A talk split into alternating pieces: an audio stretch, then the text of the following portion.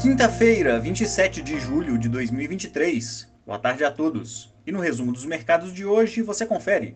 Interrompendo sequência de cinco pregões em alta que conduziram o Ibovespa da faixa dos 117 aos 122.500 pontos, o principal índice de ações da B3 encerrou as negociações em queda de 2,10% aos 119.990 pontos, em um movimento visto como realização de lucros dos investidores.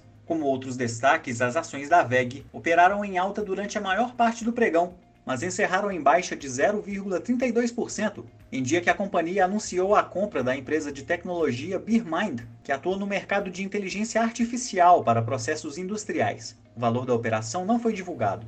Já as ações do grupo Pão de Açúcar recuaram 1,20%, após registrar aumento de 146% no prejuízo líquido no segundo trimestre de 2023, que alcançou 425 milhões de reais. O dólar à vista, às 17 horas, estava cotado a R$ 4,76, em alta de 0,65%. No exterior, os mercados acionários da Ásia fecharam sem direção única. Na China, foram divulgados dados mostrando recuo nos lucros industriais no primeiro semestre, enquanto investidores japoneses aguardam decisão de política monetária pelo Banco Central do país na virada do dia. No Japão, o índice Nikkei subiu 0,68% e na China, o índice Xangai Composto recuou 0,20%. As bolsas da Europa fecharam em alta, após comentários da presidente do Banco Central Europeu sugerirem uma potencial pausa na alta de juros da zona do euro, que receberam um ajuste de 25 pontos base na reunião de hoje da entidade o índice Eurostock 600 avançou 1,43%.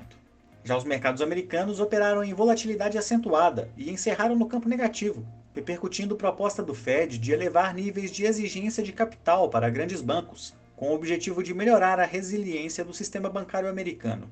O Nasdaq teve queda de 0,55%, o S&P 500 caiu 0,64% e o Dow Jones recuou 0,67%.